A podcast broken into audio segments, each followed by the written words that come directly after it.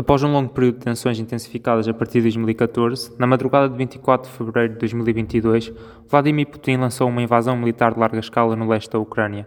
Um ano e três meses após o início, ninguém consegue prever o fim desta guerra, que conta, nos dados mais recentes das Nações Unidas, com mais de 10 mil civis ucranianos mortos e mais de 40 mil feridos. Para além da destruição económica e humanitária ao país ucraniano, os efeitos desta guerra têm-se vindo a sentir na economia mundial, com uma maior inflação dos últimos 30 anos e taxas de crescimento muito próximas de uma recessão. Guilherme, de que lado tem estado a União Europeia na guerra da Ucrânia? O Conselho Europeu condena a agressão da Rússia contra a Ucrânia, que constitui uma violação da Carta das Nações Unidas e recorda o apoio inabalável da União Europeia à independência, à soberania e à integridade territorial da Ucrânia dentro das suas fronteiras internacionalmente reconhecidas, bem como ao direito inerente da legítima defesa da Ucrânia contra a agressão russa. Lucas, qual é a resposta da União Europeia à guerra na Ucrânia?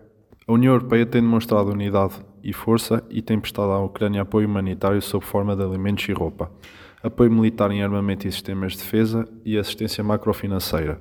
Porém, a ajuda à Ucrânia também passa por castigar a Rússia com sanções de caráter económico direcionadas aos governantes, oligarcas e instituições russas. As sanções aplicadas consistem na proibição de entrada em território da União Europeia, congelamento de bens, proibição do uso do sistema SWIFT e restrições ao comércio. A resposta russa passou principalmente por restringir o acesso europeu ao seu gás, o que mostrou a alta dependência europeia a esta fonte de energia. Guilherme e Raquel, quais serão as consequências desta guerra?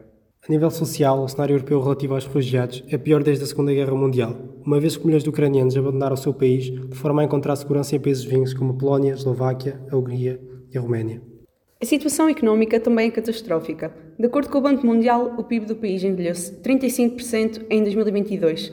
60% da população vive agora na linha de pobreza. A destruição da infraestrutura doméstica pela guerra é estimada em mais de 130 mil milhões de euros.